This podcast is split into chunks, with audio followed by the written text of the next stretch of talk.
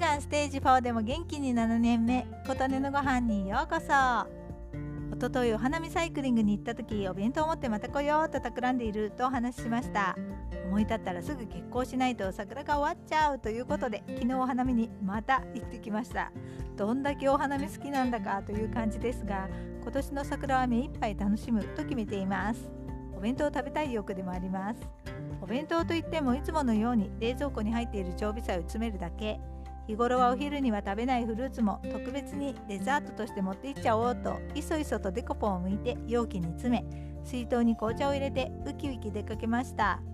ですが途中で重大なことを思い出しました。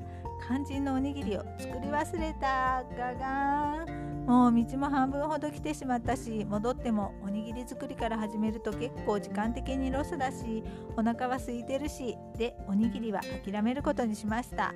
残念残念すぎる。いつもは用意しないデコポンに気を取られたんだなきっと。とかおにぎりの代わりにデザートがあるからいいじゃないか。とか自分に言い聞かせて公園へ。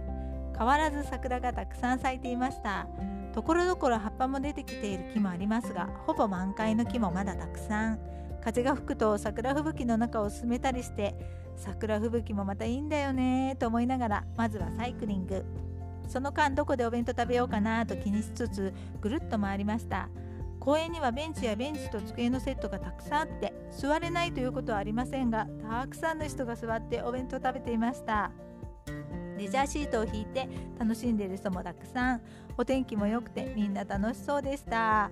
大きな桜の下のベンチでお弁当を食べることに美味しかったです。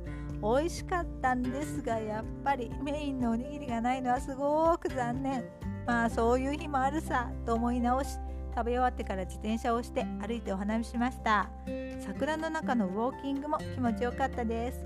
今度はおにぎり持ってまた来ようと思いました。どんだけお花見する機会という感じですか。ということで今回はお花見楽しかったけどおにぎり忘れて残念だった。という話でした。あなたの元気を祈っています。琴音のありがとうが届きますように。